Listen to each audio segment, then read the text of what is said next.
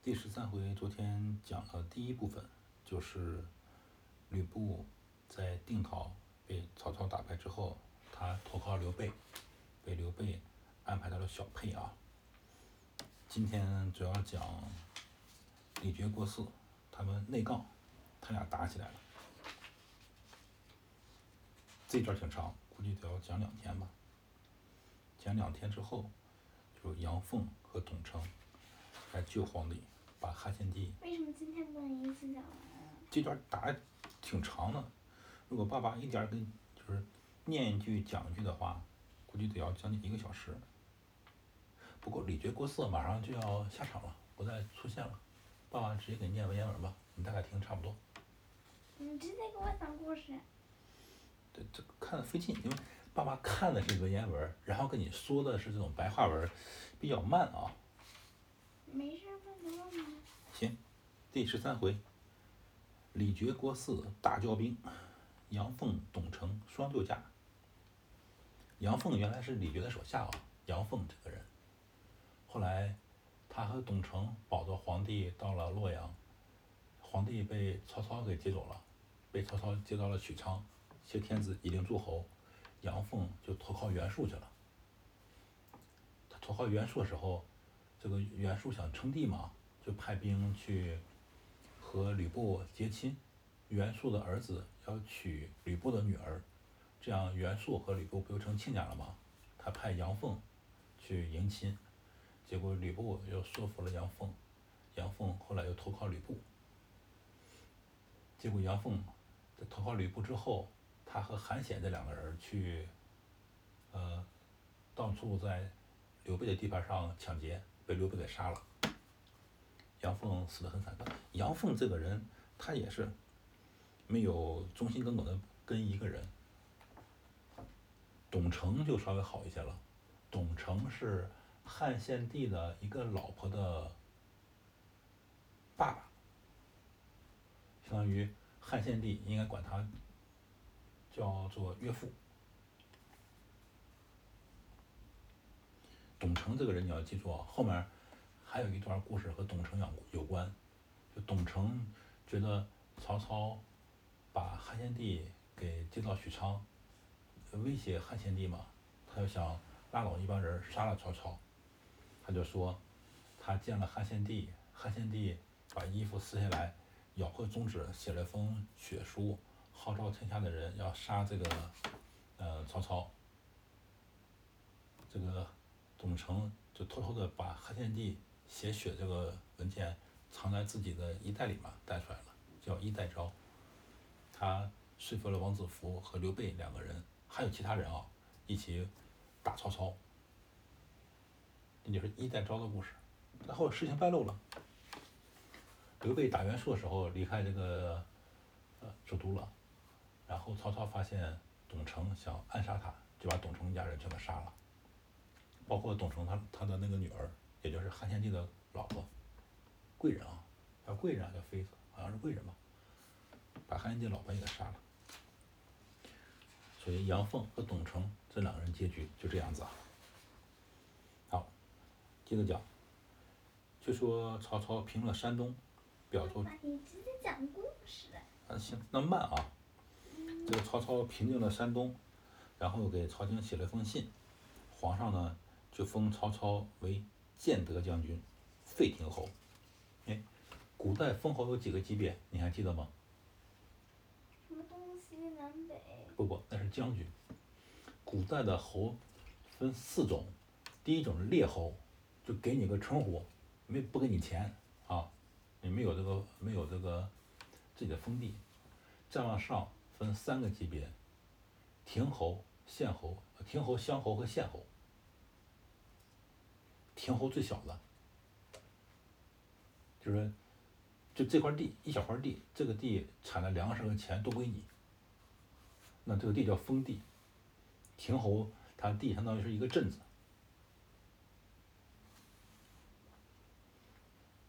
再往上是个乡乡侯、县县侯。那关羽是当过亭侯是吗？对，他是关羽，他的这个侯爵爵位是汉寿，亭侯，是这个你有俸禄，但是这个级别最低的亭侯。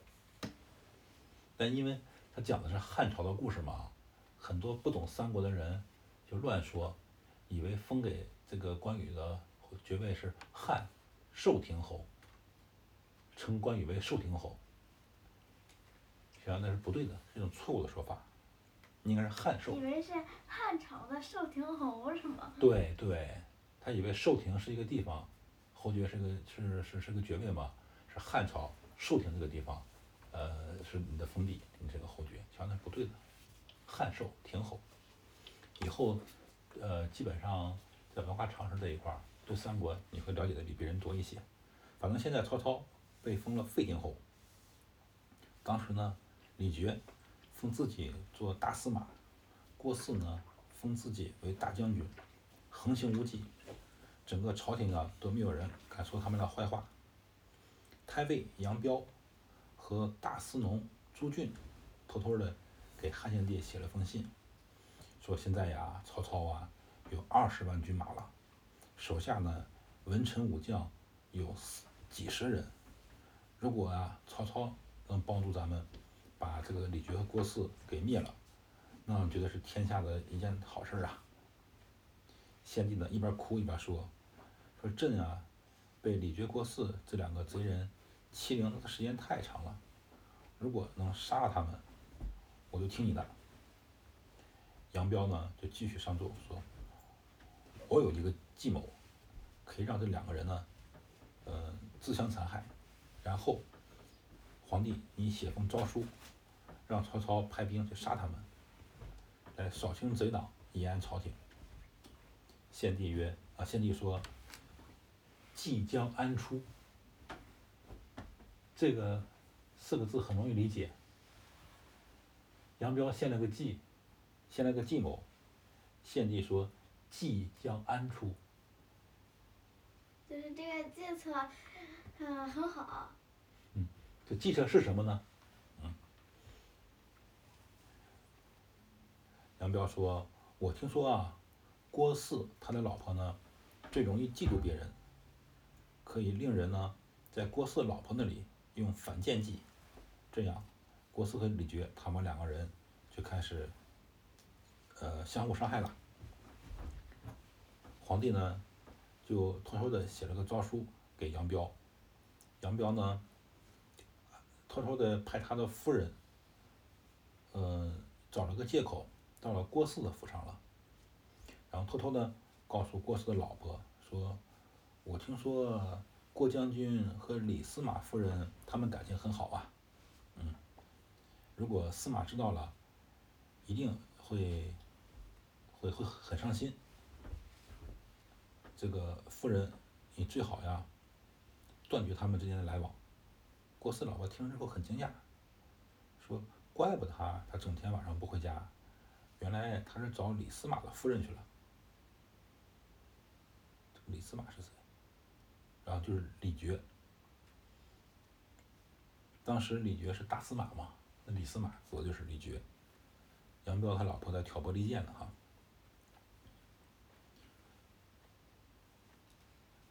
这个杨彪老婆就说。这个郭将军和李司马夫人特别好，然后郭汜的老婆就特别生气。过了几天呢，郭汜又到李傕的府上去喝酒。那个郭汜的老婆就说：“李傕呀，他性性格呢，嗯，不太确定。今天呢，你和他两个人呢是两雄不并立，我担心啊，他酒后会下毒。”怎么办呢？郭汜不听他的，他老婆劝了几次都劝不住。到了晚上之后，李傕派人送酒到了宴席的地方，郭四的老婆呢，偷偷的把毒药放在里面了。郭四刚要喝这个酒，郭四老婆说：“等等，这个酒啊是外面送来的，怎么能随便吃呢？”然后他牵一条狗，让狗先吃，狗吃了之后呢，立马就死了。哎，从此。郭四心中也怀疑了，怀疑有人想要暗杀他，对吧？实际上这是，是是这个毒酒是死死呃死郭险。汜的老婆，对。老婆，对。故意在使诈，就是让郭汜去怀疑李觉。有一天呢，上完早朝，李觉邀请郭四到家中喝酒。到了晚上，酒席散了之后呢，郭四喝醉了，突然感到肚子疼。喝多了可能消化不良，就像你有时候晚上经常肚子疼，不一定是下毒，对吧？嗯。但是郭四的老婆说，你呀一定是中毒了。在古代，中毒之后最好的办法就是把胃里东西吐出来嘛。现在如果有人食物中毒，可以去医院去洗胃。所谓医院的洗胃，就是说给你喝很多很多盐水，特别特别咸，然后喝完之后你恶心就吐，就把胃的有毒东西吐出来了嘛。你不洗胃，我还以为拿来水然后塞塞肚子里。如果实在不行的话，就那样了。实在不行，就是打那种。呃，打大量的液体，然后把你身体毒素给排出来。但一般情况下，喝盐水往外吐洗胃就是差不多够用了。但古代不懂这个呀，你猜古代怎么洗胃？怎么洗胃？现在是喝盐水，是不是啊？嗯。古代是喝是喝大便，大粪。你想恶不恶心？啊。一喝肯定恶心嘛，一喝就吐了。所以说你吃饭你要注意啊，如果你这样吃了不干净的东西坏肚子了，给你洗胃你就麻烦喽。你想去医院洗还是家里洗？爸爸可以用用古代方法给你洗胃。那那那可不要，不要不要。李觉得李觉不吃饭，然后郭四回家肚子疼，他老婆说你一定中毒了，然后他命手下呢给这个呃郭四灌粪汤，郭汜把那个肚里东西全吐出来了。郭汜特别生气，说：“我和李傕共图大事，今无端预谋害我，我不先发，必遭毒手。就是说，如果我不先下手去杀李傕的话，肯定会遭李傕的毒手。然后，还要偷偷的把自己的本部兵马集合起来，去想进攻李傕。但是呢，这个事儿都有人报告李傕了，李傕听了之后也特别生气。”这个郭汜呢，有个小名，叫郭阿多，一般在古代称呼别人小名是骂人的意思。曹操他姓曹，名操，字什么？公。字孟德。他也有小名，叫阿蛮。所以说，呃，那些特别反感曹操的人都称评称曹操为曹阿蛮。古代。有一本书。你是不是都叫我这么多？哼，那是你小名，可爱的名字。曹阿瞒就类似于农村管人叫狗子一样，狗子啊，狗蛋儿啊，狗剩啊，跟这些名差不多。所以古代有一本书，是特别反感曹操这个人写的曹操的一本自传，叫《曹瞒传》。曹阿瞒的传。古代称呼别人的小名是很不礼貌的。这李傕很生气了嘛，就说郭阿多安敢如此，就叫郭汜小名了啊。然后他也点他的兵马，和郭汜打起来了。两处加起来有一万多人呀，就在长安城底下混战。这些士兵呢也不受呃不服管教嘛，趁着打仗的时候到处去抢劫老百姓的东西。李傕的郭的呃侄子叫。李先，他呢派兵围住了这个皇宫，用两辆车，一辆车呢载着汉献帝就天子，另一辆车呢载他的皇后就福皇后，派贾诩和左灵保护他们，其他的这些工人呀、这些侍卫呀都步行，他们偷偷的出了后宅门。相当于这个李傕就把皇帝给抢走了哈。刚出门，就碰到郭汜的兵了，然后郭汜的兵拿箭乱射，不知道把这个皇帝身边这些宫女啊、太监啊射死了多少。李傕呢在后面派着兵来杀郭汜，把郭汜打败了，然后这个载着皇帝这个车冒险出城，直接。到了李傕的营中，相当于李傕就把皇帝从皇宫里面给抢劫到了自己的军营里面了。那郭汜呢，就是现在不有抢劫吗？比方说你背着书包，书包里有钱，在路上走是吧？一个坏人一把抓住你，用刀指着你的脖子说不许动，你把这个钱或包给他，不给他，他就用这刀去扎你，这就是抢劫。那有时就是连抢带劫嘛，是不是？那他们古代这些人呢，只是把皇帝给强硬的带到自己的军营里面了，没有用刀来威胁他，也没有夺走皇帝身边的财物，说这叫劫。现在这抢劫和抢夺是两个不同的罪名。抢夺都是直接拿东西走了，是吧？对，就比方你背个包，是不是？后面有人快跑或者骑摩托从你身边路过，一把就把你包抢走了，你未来得反抗，这个叫抢夺。抢夺的罪名稍微轻一些。如果你反抗了，然后他要下车打你、骂你或者吓唬你，或者用刀拿出来了，这叫抢劫。抢劫是要重判的。这是法呃法律常识，这个我知道，是谁教的你的？这个啊这个这个这个这个这个这个这个忘了，反正我知道。嗯，抢劫是重罪。反正他们，就像李傕就把皇帝接到自己兵营了。郭汜呢，也带着兵进皇宫，然后就抢皇宫里面的金银财宝，对，还放火把宫殿烧了。第二天呢，郭汜听说李因为傕他们俩李傕和郭汜打，为什么还要打到皇宫里去？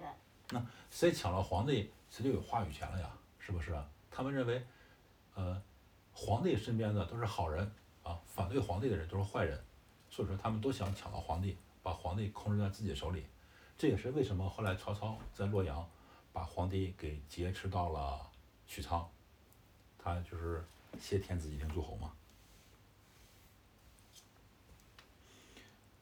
第二天，郭汜听说李傕把天子从皇宫抢到他自己的兵营里面了之后，就带着将军、带着士兵到李傕的阵营前厮杀，把皇帝和皇后都吓得够呛。后人呢专门写了一首诗来形容这个事儿，很长，爸爸不念了哈。嗯，而且这个诗里面还有很多字爸爸也不认识，念不出来。你要听吗？这个诗写的还挺押韵。听两句吧。光武中兴兴汉室，上下相承十二帝。桓灵无道宗社堕，燕臣篡权为书记。吴谋何进做三公，欲除射鼠招奸雄。豺懒虽驱虎狼入，西川逆数生淫凶。王允痴就听到心托这儿吧，啊就听到这儿吧。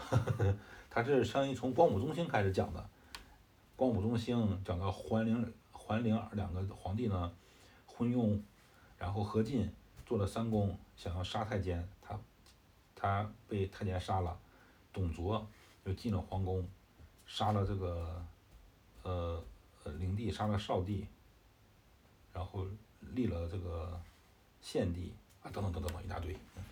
然后是王允，对，王允赤心脱红粉，这红粉指的是谁？吕布。貂蝉，红粉是指女的，哦哦哦哦哦，就是古代的女的一般都往脸上抹腮红嘛，还往脸上贴白粉儿，说红粉一般指的是女的，红粉佳人儿指的女的。他们打，却说郭汜兵到，李傕出营接战，郭汜打败了，就逃跑。李傕呢，就领着皇帝到了梅屋，梅屋就是呃董卓修建那个梅屋嘛，然后派他的侄子李宪监视皇帝，让皇帝啊不能跟外人通话，而且饭给的也少，这些皇帝身边的人啊都饿饿得不像样了。皇帝呢命令人向李傕取米五斛，牛骨五具，以次左右。就是壶是古代一种容器哈，就是皇帝命人向李傕要了呃一些米，然后五具牛的骨头，赏赐给左右了。李傕特别生气，说：“我天天给他饭吃，他管我要这些东西干嘛呀？”然后就把腐烂的一些肉给皇帝了，这肉都臭了，不能吃。皇帝特别生气，就骂骂逆贼之如此相欺，就说你这个叛徒，你就这么欺负我。这时候，赤忠、杨琦赶忙禀奏皇帝说：“李傕呀，生性残暴，事已到呃事已至此，皇上啊，你先忍耐一下子吧。”皇帝一想，也确实没有办法，就低着头直哭，眼泪啊都把自己龙袍给打湿了。皇帝穿的衣服上面绣个龙，这个这个衣服绣龙的衣服只有皇帝才能穿，所以叫龙袍。如果对，如果不是皇帝的人穿龙袍，那全家都要被杀掉的，算是谋反。二十分钟了，不讲了吧？明天爸爸讲哎，小点儿吧。嗯，再讲一段行吗？好。嗯。这个皇帝不在那哭吗？突然，他手下报告他说，有一路军马，枪刀映日，金鼓震天，前来救驾。皇帝一听，哎，有人来之后特别好啊，就问手手下说：“你们去打听打听，是谁来了？”手下告诉他是郭汜来了。皇帝一听，哎，也没高兴起来，说李傕、郭汜两人差不多啊，没一个好东西，哼 所以帝心转忧。只听到这个梅屋外面呢，喊声大起。原来是李傕引兵出迎郭汜，鞭指郭汜而骂曰：“我待你不薄。”那皇帝在屋里，然后那俩人在外头打架。对，这俩都不是好东西。我待你不薄，你如何谋害我？郭汜曰：“你是反贼，我一定要杀了你。”李傕说：“我保护皇上，到底谁是反贼呀？肯定你是反贼嘛！你看，这就爸爸说的嘛。”皇上身边的人都认为自己是好人，嗯，谁要是打皇帝身边的人，谁就是反贼。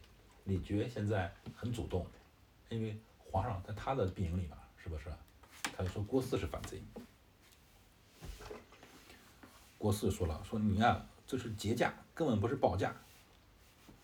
李傕说废话，不用说了，这样子，咱们两个呢都不用军事，咱们两个人单挑，就是李傕、郭汜他俩打。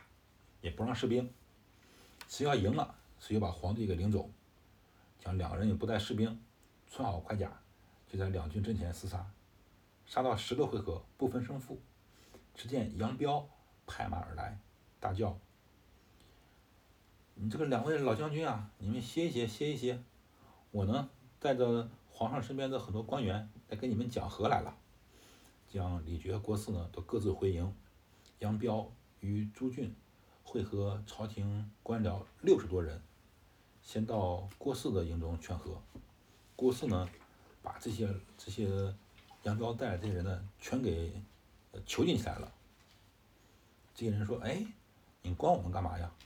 我们是为了你好。”郭汜说：“李傕呀，劫持了天子，他敢劫天子，我就劫你们，我把天子身边的公卿都给都给都给都给关起来了。”杨彪说：“一劫天子，一劫公卿，意欲何为？”杨彪说：“你们两个这个废物，一个劫持了天子，一个劫持了公卿，你们想干嘛？”李傕听了之后，啊，郭汜听了之后特别生气，他拿剑就想杀杨彪。这时候，中郎将杨密就劝郭汜，郭汜就把这个杨彪和朱俊两个人放了。其他的人都关在自己的营中。杨彪就和朱俊说：“哎呀，我们这个是汉献帝的臣子嘛，不能救汉献帝，我们看哪有脸面活在人世间呀？”说完，这两个人抱起来就哭，哭的都晕倒了。朱俊回家就生了一场病，病死了。从此之后呢？李觉和郭汜每天都厮杀，一连打了五十多天，都不知道死了多少人。又讲完一段了，不讲了哈。这才到一，已经讲了二十二十分钟了，因为爸爸刚才跟你讲了很多其他的知识。明天讲呗。明天明天晚上一讲到周一上学了，就明天也不上学。已经讲二十分钟了。就讲点儿就节目吧。嗯，爸爸把这一集停了，再给你讲二十分钟，行吗？再录一集。